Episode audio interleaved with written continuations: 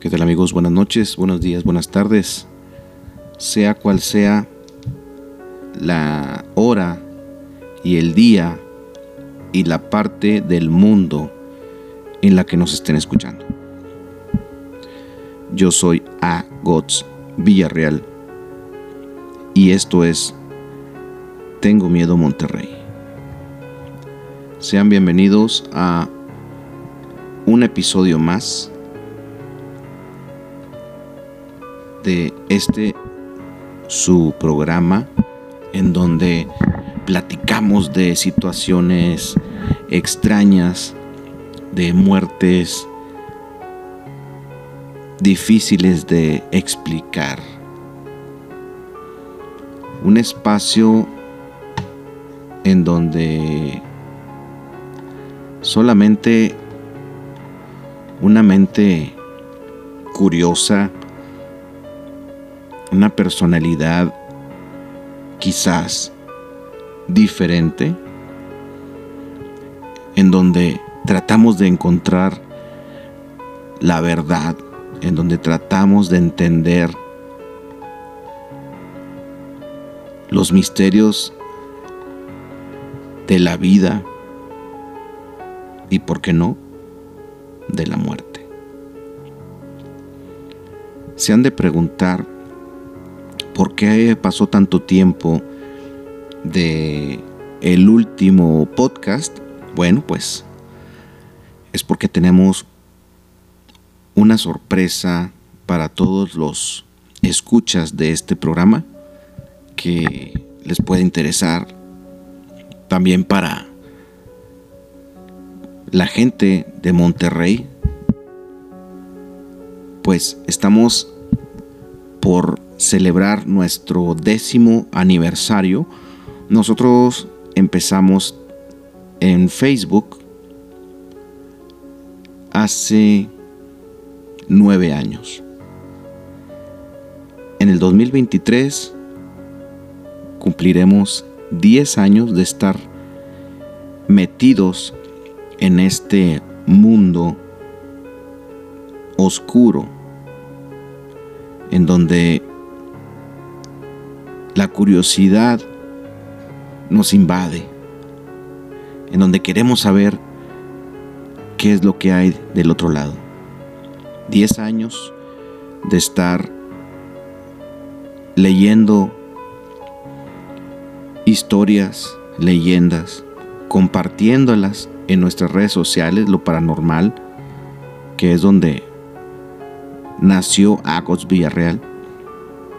Posteriormente empezamos con conferencias, después empezamos a participar en, en exposiciones con el Museo de la Brujería y el Vampirismo. Conforme avanzábamos y pasaba el tiempo, nos fuimos involucrando con personas muy interesantes, vamos a llamarle brujos de diferente, de diferente filosofía. Y ya cuando empiezas a involucrarte con otras ideas, algo pasa en, en uno. Tu cuerpo, tu energía, tu vibración ya está en otro nivel. Y en automático empiezan a llegar a ti otras personas con otras ideas.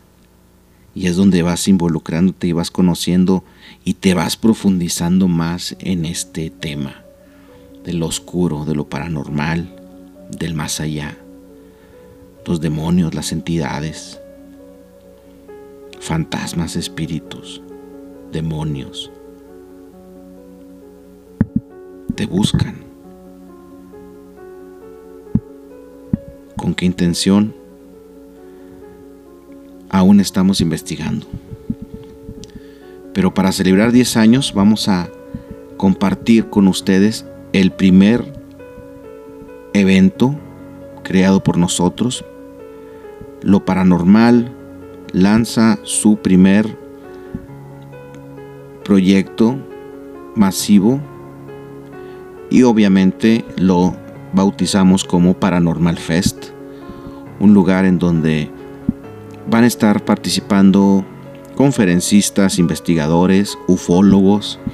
Vamos a tener también la presencia de varias bandas de hardcore locales de aquí en Nuevo León, tatuadores, artistas del tatuaje, artistas de ilustraciones en el tema de terror,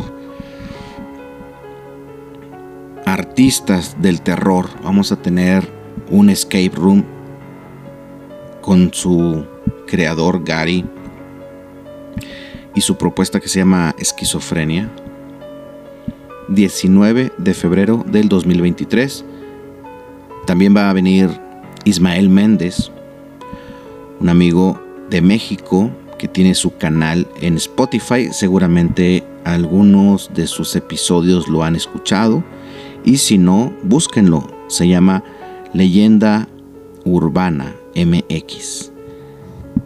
Ismael estará participando con una conferencia, compartiendo con el público una, un capítulo, un episodio de su podcast totalmente en vivo, pero, óigalo bien, va a ser exclusivo. No lo va a transmitir en ningún lado más que las personas con boleto van a poder tener el privilegio de escucharlo en vivo y aparte, si eres un invitado, si eres un participante VIP, tendrás derecho a un póster y a la foto y la firma de este póster autografiado directamente por Ismael, obviamente también por otros conferencistas que en otro podcast vamos a darles más información. Así es, señoras y señores, Paranormal Fest llegó para quedarse para los amantes del terror real. Paranormal Fest 19 de febrero del 2023. Boletos ya los tenemos a la venta. Pueden mandarnos un correo, un mensaje, un WhatsApp. Vamos a dejarle los datos en la descripción de este episodio para que se contacte cualquier persona que sea aquí de la localidad y, ¿por qué no?, de otros estados que nos acompañen, serán bienvenidos. Ahí quedó nuestro anuncio. Y bien, como les platicábamos, teníamos, tenemos pues ya tiempo de no estar por estos rumbos, sin embargo ya sentíamos la necesidad de sentarnos y platicar con ustedes. Por ahí también estuvimos grabando un podcast con los hermanos de Horror Fabularum. Estos cuatro chavos eh, amantes, perdón, son tres, amantes de el terror. Tienen una propuesta muy interesante en Spotify. Síganlos. Horror Fabularum con, con B. Fabularum. Eh, por ahí grabamos un, un episodio. Es el número 30. Estábamos celebrando con estos hermanos de Horror Fabularum su episodio número 30. Por ahí eh, estuvimos comiendo algunos quequitos eh, veganos y todo, ¿no? De chocolate, sabrosísimos que hicieron por ahí. Y pues bueno, el 18 de octubre sale el episodio 30 en donde por ahí pueden escuchar la participación de este su amigo A. Gots Villarreal de Tengo Miedo Monterrey. Bien, basta ya de tanto anuncio y vamos a comenzar con las noticias violentas, con las noticias oscuras, tristes, que le podemos decir las notas de alarma o bien las notas de El diablo anda suelto. Fíjate bien, periodista se suicida debido a que su prometido canceló la boda. Últimamente hemos visto, ¿verdad?, en redes sociales que que si la generación de cristal y todo esto, ¿no? La verdad, eh, no creo que sea conveniente decirles o llamarles de esta manera, ¿no? Obviamente son otros tiempos, obviamente son diferentes las circunstancias y ellos, así como nosotros, pues no tenemos la culpa de haber crecido eh, de la manera que, cada uno en su época le, le tocó. No eran ni el mismo, ni el mismo, pues, eh, medios de transporte, medios de comunicación, desarrollo en tecnología, problemas sociales, digo, bueno, problemas sociales siempre ha habido, pero por ejemplo, esta generación que ya se les llama de cristal, ¿verdad? Pues es gente pues nacida en los años 2000 posiblemente y los que ya habíamos nacido y estábamos con algo de conciencia y se puede decir ya mayores de edad, vamos a decirlo así, en esta época, pues vivimos lo que lo que fue el pues toda la violencia que se desató, el crimen organizado, todas estas lucha de cárteles y todo esto. Entonces, pues es una generación que, que creció más en su casa.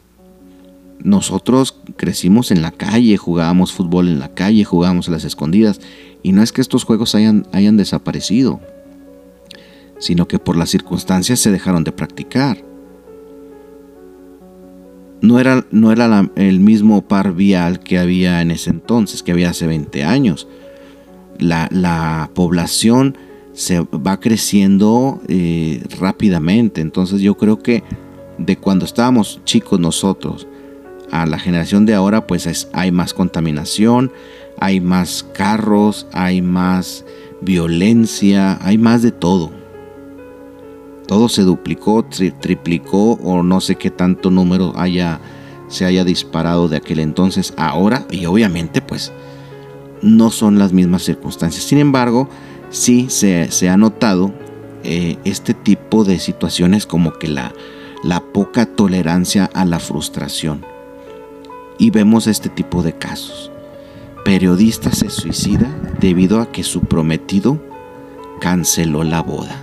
Vamos a ver ¿Qué es lo que nos dice esta nota? Dice, la periodista y locutora americana Nina Pakolki se quitó la vida después de que su prometido terminara con ella a siete semanas de la boda.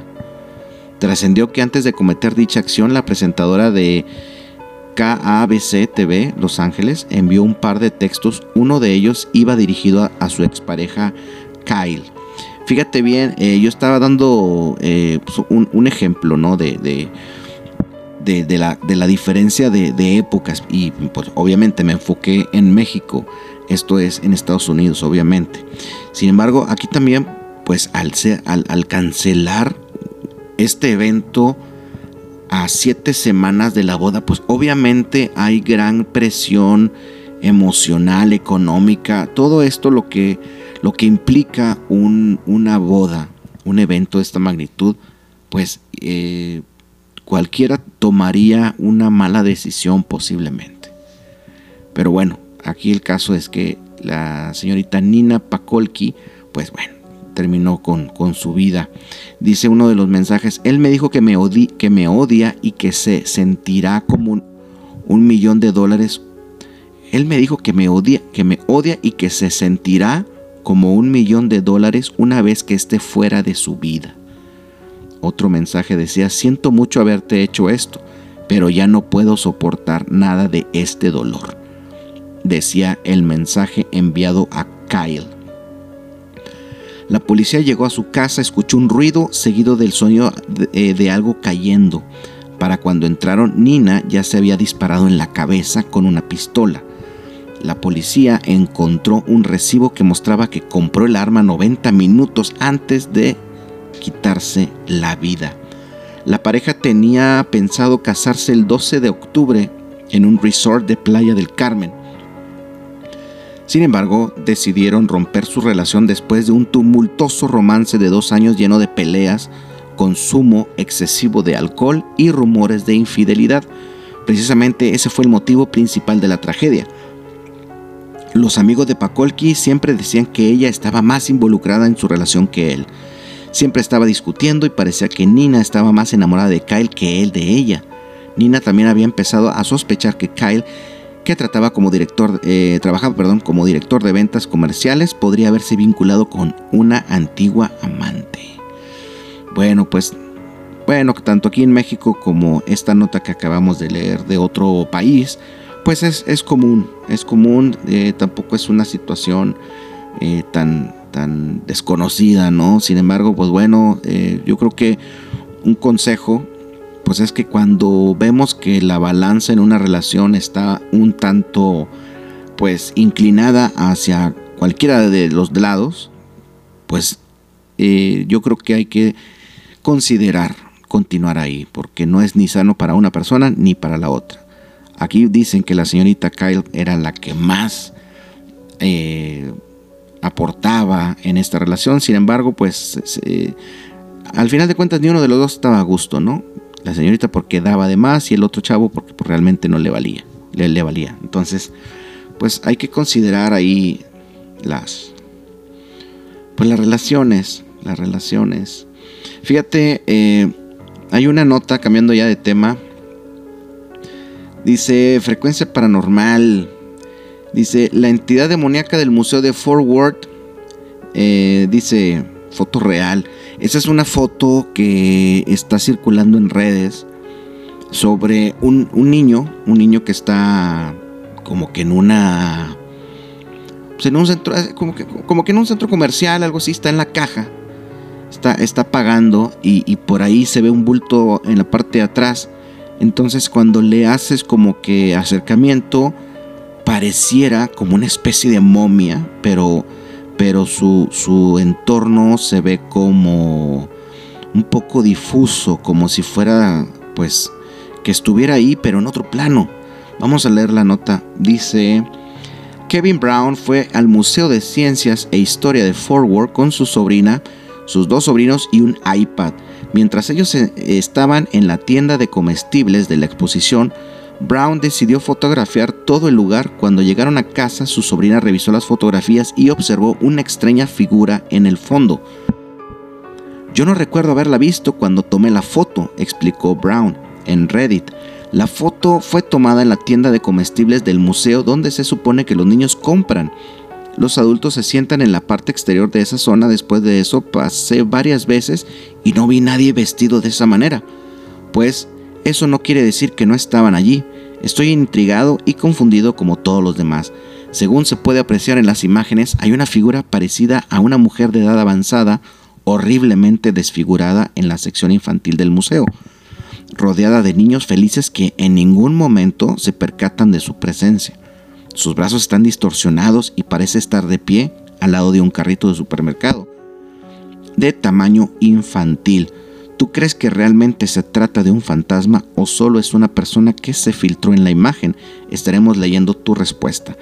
Fíjate, eh, en la foto, pues es que parece, parece como una momia, porque se le ven los brazos delgados, eh, los brazos extraños, trae como una especie de capa y se le ve distorsionada el rostro, se distorsiona el rostro, sí pareciera una momia, pero también de la cintura hacia abajo se ve como si trajera,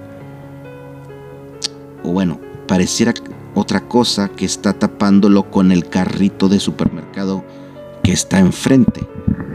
Entonces, pues sí, sí es una foto que valdría la pena analizar. Eh, como dice la, la explicación, o sea, en ese momento no se veía que estuviera por ahí algo o alguien. Y aparte los niños se ven como que cada quien en, lo suyo. Se ve también que trae algo en las manos, entonces pudiera ser... Ahora, bueno, cabe mencionar lo que dice la explicación. En esta parte es como el mundo de adeveras, los que somos aquí de, de Nuevo León, el mundo de adeveras era como una ciudad en donde había un supermercado, tiendas de conveniencia y este tipo de cosas, igual que una ciudad, pero la diferencia es que era todo pequeño, era para niños. Entonces los niños jugaban a que eran cajeros de un supermercado, etc. Entonces, eh, en este tipo de locaciones no se permitía el, que los padres estuvieran ahí interactuando. Bueno, no recuerdo. La cosa es que aquí es algo parecido, es una tienda donde los niños cobran y, hacen sus compras y los papás se, quedan esperando. Lo curioso es que, pues, esta persona tiene la altura y la complexión de, de, un adulto, entonces no tendría por qué estar ahí. Y más los que estaban alrededor, pues pareciera que no, que no la ven. ¿Usted qué opina? Yo creo que normalmente cuando tomamos alguna foto eh, y la analizamos, pues es cuando nos sorprendemos, ¿no? De que la cámara capta cosas que en ese momento no estaban ahí, ¿no? Entonces, pues todo puede ser, todo puede ser posible. Como diría el programa ya de los noventas de Nino Canún. ¿Y usted qué opina? Otra historia dice el Café Iguana. ¿Quién no conoce el Café Iguana? Aquí de la localidad. Es un bar. Es un bar que está ubicado en el barrio antiguo o en la zona antigua del estado, o perdón, del municipio de Monterrey. Eh, es una casa antigua, muy grande, que pues alguien la, la compró y creó un bar. Y en la parte de atrás, donde estaban los patios, pues tocan bandas en vivo de diferentes géneros. Por lo general es rock, metal, rap quizás. Y pues bueno, esta historia se basa en el Café Iguana, dice Anónimo. Hola amigos, sé que ya algunos esperaban esta anécdota paranormal que me pasó en Café Iguanas. Una de las varias que me, me sucedieron estando ahí, así que les cuento por hoy la siguiente. Cabe mencionar, voy a hacer una pausa. Eh, hubo una, una, una época, como mencionaba hace un momento, en que pues México se vio, bueno, no hemos dejado de vivirlo, pero se había encrudecido en esa, en esa época los, pues los encuentros de diferentes cárteles de la droga y había pues fuego cruzado, había muchos muertos, eh, había muchos secuestros, eh, extorsiones, había de todo tipo, ¿no? Entonces en una ocasión pasa un, coche y empieza a disparar a la fachada de esta casa, de este bar, el, el Café Iguana, y pues los que estaban enfrente en la entrada, el cadenero y otras personas que estaban ahí paradas en ese momento, pues fallecieron. Fue cuando deciden cerrar este bar. Incluso es fecha que ahorita ya está abierto nuevamente. Los impactos de bala ahí siguen. No los, no los quisieron restaurar. Entonces, bueno, prosigo. Dice, en el 2018 empecé a trabajar en este mítico bar donde gran audiencia acude cada fin de semana y entre semana a escuchar buena música en vivo o pistear. Pistear, así le decimos por acá a, cuando vas a beber cerveza o alcohol. Mi labor era de martes a domingo en audio y todo cool. Así pasaron los meses y me hice amigo de los barmans, limpieza y de seguridad específicamente con un guardia que recién entró y pues manteníamos comunicación en cuanto a horarios y atenciones que solo seguridad debe atender, como sacar borrachos o tratar con gente un tanto violenta. Un domingo tocó show en todos los escenarios del bar. Yo estaba 100% en Salón Morelos y ese día había eventos sin cover y del lado del Café Iguana un cover, por ello se mantenía cerrado un pasillo que conecta a ambos. Pasaban ya más de las 10 de la noche y el café Iguana empezó a desalojar gente. La gente en área de limpieza, barmans y gerencia, seguridad, se desalojaban después de concluir la jornada. La única persona era un compañero en audio al que llamaremos Eric, que seguía laborando, recogiendo stage, ordenando la bodega en esta área. Ambos comunicados por si alguien más necesitaba ayuda.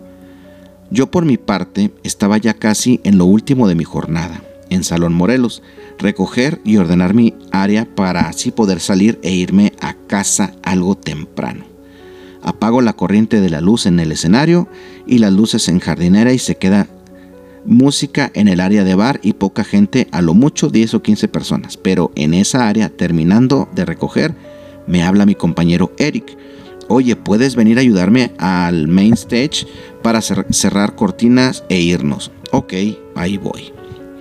Cruzo por el pasillo que conecta Café Iguana y Solo Morelos, que por cierto, para esas horas ya tenemos que tener con llave esa puerta del pasillo.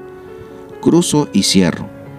Llegó mi compañero Termino de, termino de apoyarlo y listo, justo para cerrar la cortina llega un guardia relativamente nuevo y que hace los rondines al cerrar el establecimiento y nos dice, ¿ya listos? Oye, ¿quién es Eric? Yo, ¿por qué? contesta mi compañero. Oye, es que me dijo un chavo que está en la jardinera que te está buscando en el main stage. A lo que se me hizo raro porque justo yo crucé por esa jardinera y pasillo y le comento, pero ya apagué todas las luces, está todo oscuro y no vi a nadie entrar entre la jardinera y el pasillo. El guardia dijo, pues me dijo que buscaba a Eric. Se nos hizo extraño y pues fuimos, pero el guardia y Eric se, eh, se nos hizo extraño y pues fuimos. Pero el guardia y Eric se fueron por la entrada común al Salón Morelos y yo por el pasillo, ya que yo tenía la llave para abrir y cerrar ese pasillo de tal forma que cualquiera llegara primero y ver de qué se trataba. Llegamos los tres a la jardinera y en efecto no había nadie. Le preguntamos al guardia de, de, cómo, de que cómo era esa persona, pues quizás pudiera ser alguien que sí reconocíamos y ocupaba algo. Lo que el guardia dijo, estaba haciendo mi rondín. La gente estaba en la barra y pues ya nada más revisé que en el escenario y jardín no hubiera nadie. Como ya está oscuro, pues la rutina normal, me acerco y veo un chavo sentado en la jardinera y le dije qué pasa, que, que pasara a retirarse o bien el área de barra y fue cuando me dijo que buscaba a Eric en el principal. Y mi amigo Eric y yo se nos hizo extraño y dijimos, pero no, no dijo apellido o alguna descripción física cómo era el chavo. Nuestro amigo guardia nos, nos contesta lo siguiente. No, no dijo apellido, solo dijo busco a Eric, que está en el, en el main stage. El chavo se veía alto, pero estaba sentado, pelón y playera negra. Mi, mi amigo Eric y yo nos quedamos sorprendidos, pues sabíamos de qué trataba. Nuestro amigo guardia todavía va y le pregunta a su compañero en, la entrada del Salón Morelos si salió recientemente una persona con dicha complexión, a lo cual su compañero nos dijo que no, que toda la gente que está es la de la barra y no había entrado o salido nadie. Salimos y le comentamos a nuestro amigo guardia que sabíamos de quién pudiera tratarse. Le mostramos una foto de, de Pablote, y nos dijo, sí, creo que era él. Y pues bueno, ya le comentamos lo, lo sucedido años atrás. Se sorprendió y pues nos fuimos ya tranquilos a casa. Nosotros estábamos alerta pensando en algún malandrín. Su espíritu ronda aún. Esta es una anécdota real y que se hay y que sé que hay muchísimas más ahí. No fue la primera ni última vez que vi y algo así nos sucedió. Contexto. La noche del 21 de mayo del 2011 era como una, era una como cualquier otra. Música, mucha gente y mucha, mucho ambiente. Y más tomando en cuenta que en esos momentos se estaba realizando uno de los conciertos conmemorativos por el 20 aniversario de este tradicional antro regiomontano. Todo parecía ir con normalidad hasta que en la medianoche llegó y a las 12.20 horas ya del 22 de mayo un grupo armado se apostó afuera del acceso del bar, ubicado en la calle Diego de Montemayor, y sin más abrió fuego contra la fachada del antro y las personas que se encontraban en el exterior. En este sitio murieron dos clientes y dos trabajadores del antro, a quienes se les conocía como Pablote y el Enano. Ambos muy queridos no solo por sus compañeros de trabajo, sino también por los clientes asiduos. Pues bueno, ahí está una historia más de, de, fantasmas reales que pues por una tragedia que ya la acabamos de, de describir con más información, con más datos, pues no nos sorprende, no nos sorprende que pues esa alma siga por ahí, una parte de esa persona sigue por ahí, quizás sigue perdida, quizás no se ha, dado cuenta que, que su cuerpo ya no está en este plano. Voy a preguntar a ver si pudiéramos visitar este lugar alguna noche y tratar de, de contactar a estas personas que por ahí quizás siguen vagando, siguen perdidas y tratar de darles descanso. De la mejor manera posible.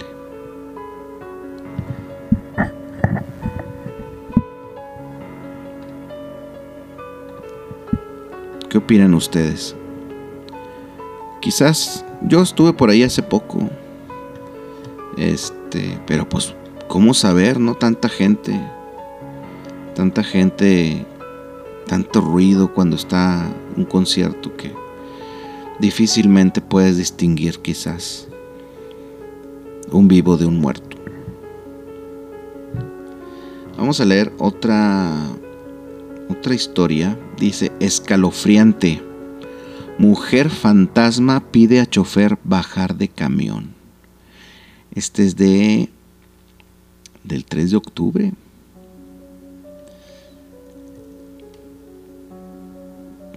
¿Qué tal?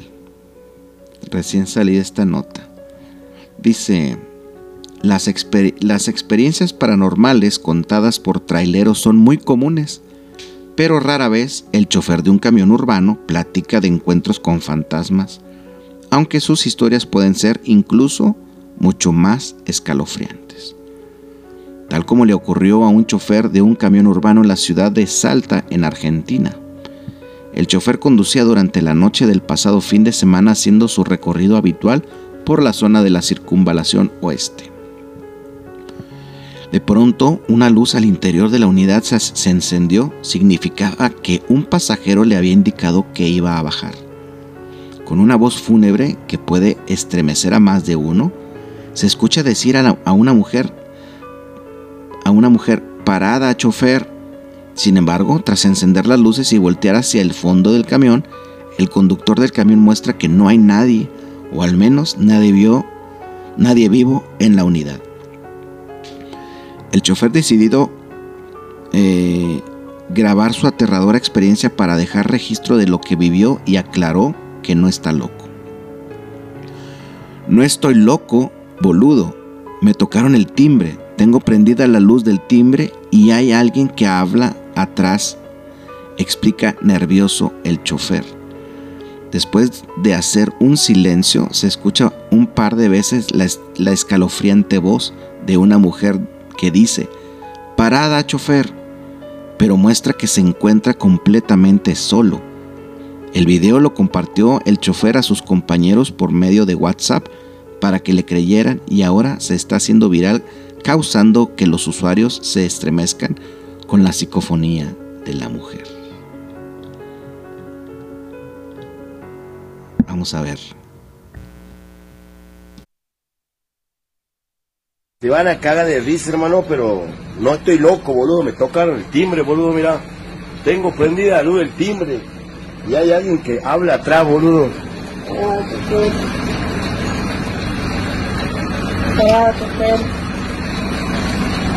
¿Escuchan, Julio?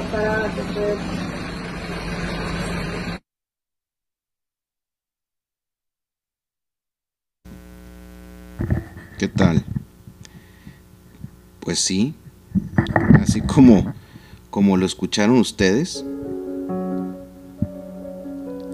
En el video se ve, se ve que el señor está dentro de la unidad con, con este, con la luz encendida y la voz se escucha ahí.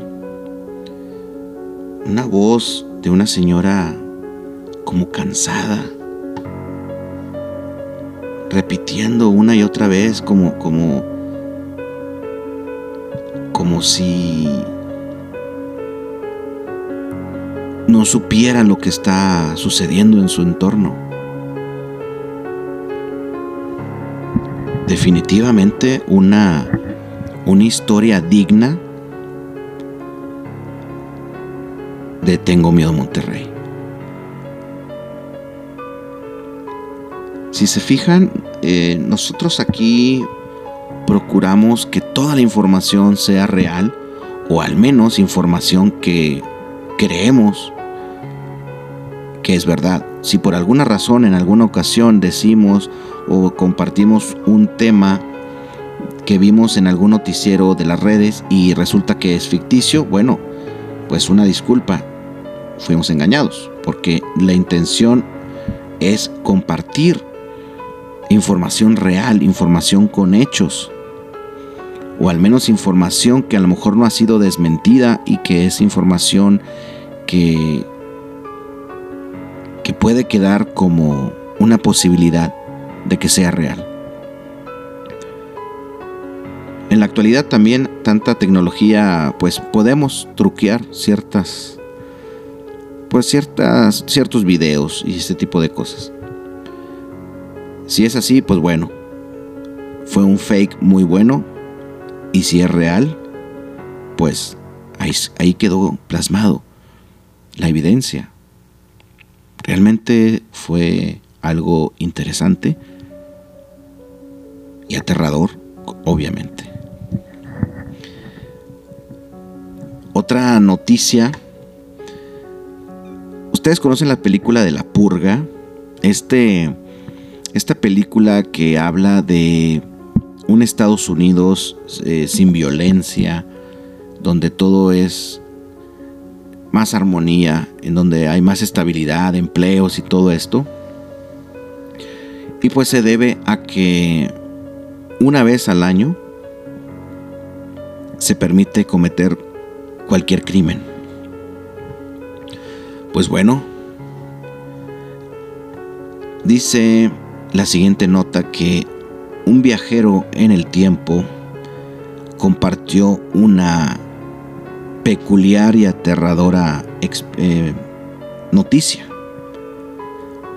Y dice el título de esta manera, un misterioso TikToker que asegura ser viajero del tiempo ha generado preocupación entre internautas pues muchos aseguran que sus predicciones son posibles. Un usuario de TikTok que dice ser un viajero del tiempo compartió un video donde advirtió sobre cinco eventos importantes que sucederán a partir del mes de octubre del 2022, en los que destaca una posible extinción de la vida humana con una purga de verdad. El TikToker Time Time Boy Boyagin, perdón, Time Boyagin, quien dice venir del año 2906 y que está aquí para ayudar pese a mostrar a no mostrar su rostro y solo publicar videos con imágenes del universo o fenómenos astronómicos con pequeñas descripciones sobre sus predicciones, ha conseguido que 277 mil personas lo sigan y muchos de sus clips se han vuelto viral. Entre estos videos se destaca una predicción que realizó el pasado 17 de septiembre en donde menciona cosas tan descabelladas que van desde el descubrimiento de, huevos de T-Rex y dragones hasta una purga mundial. ¿Qué es lo que ocurrirá en el 2023? Atención, sí, soy un verdadero viajero en el tiempo. Recuerda estas cinco fechas por venir, escribió el autoproclamado viajero del tiempo en el video que desde entonces se volvió viral. Ahí van las fechas, tomen apuntes. 3 de octubre del 2022, a la madre hoy, donde estamos grabando este podcast, un grupo de cinco adolescentes descubrirán un huevo de T-Rex y un dispositivo a otros universos. 30 de octubre del 2022, un ovni muy grande aterrizará cerca del Área 51 que contiene una especie alienígena. 20 de noviembre del 2022, dragones serán descubiertos en las altas montañas de México. 10 de diciembre del 2022, Joe Biden, presidente de Estados Unidos, será destituido de su cargo por problemas de salud. Kamala Harris asumirá la presidencia. Primero de enero de 2023, Illinois aprobará la primera ley que eventualmente llevará a la purga global. Usuarios están divididos con las predicciones. Tras las advertencias del supuesto viajero del tiempo, los usuarios de TikTok están divididos sobre si creerle o no. Algunos inmediatamente desestimaron por completo las predicciones de Time Boyagin al compararlas con obras de ficción y considerar que su contenido es solo de entretenimiento. Pero otros aseguran que Illinois y Chicago, Estados Unidos, ya había anunciado la purga, pero eso aún no se ha aprobado. Lo que se sabe de la ley purga de Illinois, la denominada por algunos como la ley de purga, Es una realidad de la ley safety que significa seguridad, responsabilidad, justicia y equidad hoy, que entrará en vigor en Illinois a partir del 1 de enero del 2023. La nueva ley tiene como objetivo reformar el sistema de finanzas de Illinois, eliminando las, las, perdón, las fianzas en efectivo para casi todos los delitos en el estado, lo que significa que los presuntos delincuentes no serán encarcelados antes del juicio. Cabe mencionar que los tribunales solo podrán otorgar fianzas a los sospechosos si los fiscales no presentan pruebas claras y convincentes que demuestren que una persona individual es una amenaza para una persona específica y o para el público en general. De acuerdo al fiscal estatal de Illinois, J. Handley, 400 sospechosos serán liberados en virtud de la ley, lo que significa que más de la mitad de los reclusos en la cárcel del condado de... Eh, bueno, quedarán libres mientras esperan el juicio. Órale, pues interesante, habría que tomar en cuenta estos datos y pues esperar a ver qué tan cierto es. Imagínate donde vaya siendo cierto esto. Bueno, en otras noticias, en estas extrañas noticias, encuentran muerta a mujer en motel de Apodaca. Una mujer con golpes contusos en la cabeza y rostro fue encontrada sin vida en un motel en Apodaca. El cuerpo fue localizado por empleados de las instalaciones cuando acudieron al cuarto para avisar que el tiempo se había agotado trascendió que la olla oxisa de una edad aproximada de los 45 años estaba sobre la cama. Se presume que la mujer presentaba golpes en el rostro y en la cabeza. Sin embargo, los peritos encontraron revisando, encontraban revisando la habitación en busca de, de evidencias hasta que el momento se desconoce la identidad de la víctima y las verdaderas causas de muerte. Qué gachos, hombre, ¿por qué la dejan ahí? Fíjate, cuando alguna vez has viajado y andas en un bosque o en un lugar alejado de la de la civilización donde el aire es fresco, puro y se escuchan los, los pájaros cantar. Cuando empezamos a, caminar por estas, estos lugares, en automático te vienen a la mente como que cosas mágicas, ¿no? Quizás hadas, tesoros,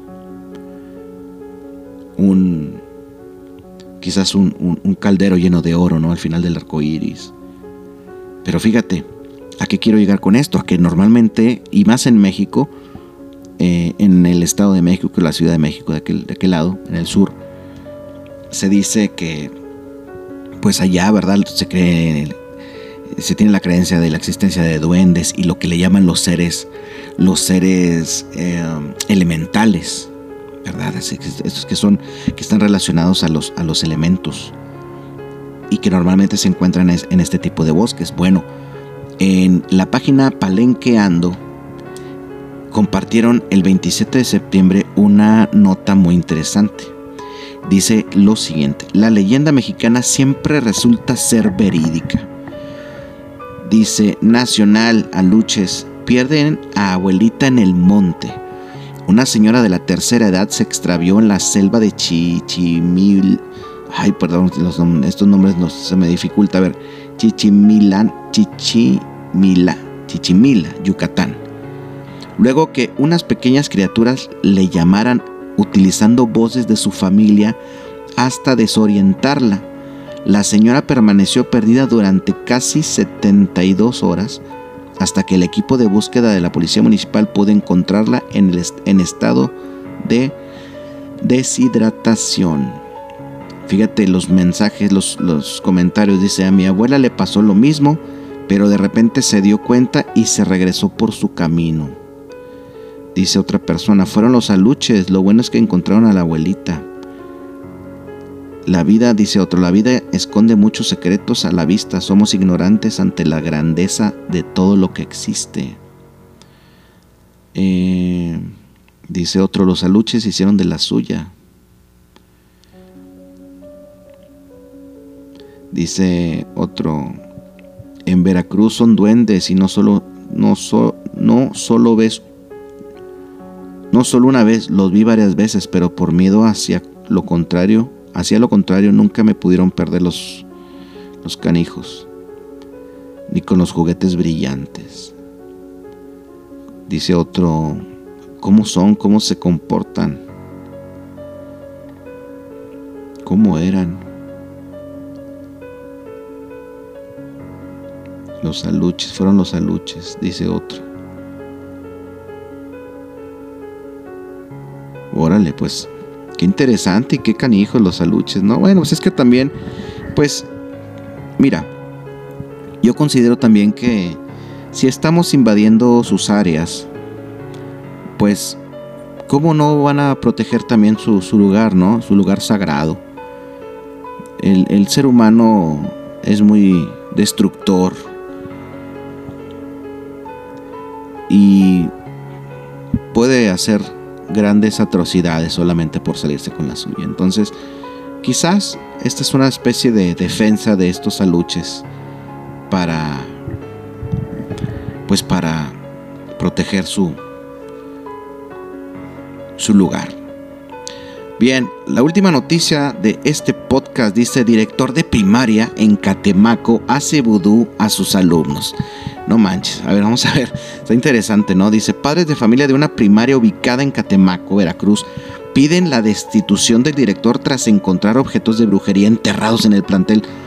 Dice, Catemaco, Veracruz es un famoso, es famoso entre los mexicanos por ser tierra de brujos y brujas. Y el director de una escuela primaria presuntamente llevó sus creencias a las aulas, lo que ocasionó que padres de familia lo acusen de hacer brujería y pidan su renuncia. De acuerdo con medios locales, los padres de familia de la escuela primaria Niños Héroes de Chapultepec, ubicada en la localidad de, eh, de Catemaco, acusan a José Domingo A de cometer actos de brujería contra los alumnos y maestras. Y, sale una foto en donde está en, uno de los portones de, de esta institución una cartulina con recortes de fotografías y dice evidencia de brujería. Viene ahí un monito, tipo de vudú, ¿verdad? Con un paliacate en el cuello. Y vienen otras cartas y, fotos y, y, cosas recortadas con nombres de gente. Dice, los padres de familia descubrieron artículos con los nombres de maestros y alumnos que presuntamente estaban enterrados para someterlos a la voluntad del director. Un muñeco blanco, placas de madera, hojas blancas con los nombres y otros objetos fueron hallados enterrados en el terreno de la escuela primaria. Tras el descubrimiento, los padres de familia colocaron pancartas en las instalaciones de la escuela para exigir que las autoridades tomen cartas en el asunto y sea despedido José Domingo A. Cabe señalar que aunque Catemaco es famoso por su brujería, es la primera vez que se acusa al director de una escuela primaria de participar contra su alumnado. Oscuro historial aunque es la primera vez que se hace público un caso como este, los padres de familia de la primaria afirman que José Domingo A tiene más de 60 denuncias en su contra por anomalías registradas en los planteles educativos en los que ha laborado. Hasta el momento se desconoce el paradero de José Domingo, sin embargo, los padres de familia de la escuela ya recabaron firmas para exigirla a la Secretaría de Educación su destitución. Como ven, imagínate tener a tu hijo ahí, digo, como dice aquí, pues Catemaco es un lugar en donde pues se practica este tipo de pues de ejercicio, ¿no? Los brujiles. Pero oye, que te, que te estén. Imagínate tú encontrar en la escuela de tu hijo un muñeco vudú o una carta con petición y, la foto de tu hijo. Oye, pues yo creo que cualquiera se, se alarmaría, ¿no? Pues bueno, con esto vamos a cerrar el capítulo de esta ocasión de Tengo Miedo Monterrey. Yo soy Agots Real. ¿Usted qué opina? ¿Existe o no, no existe el más allá? ¿Ha tenido alguna evidencia? ¿Alguna vez le han tocado el hombro, le han tocado la puerta? A las 3 de la mañana. Una ventana ¿Le ha pasado alguna vez algo que piensa que fue un sueño y luego empieza a recapitular la, la, vivencia y dice, pero yo vi la hora, entonces sí me desperté. Entonces, ¿eso ocurrió o no ocurrió? Se lo dejo de tarea. Yo me retiro. Buenas noches. Descansen en paz.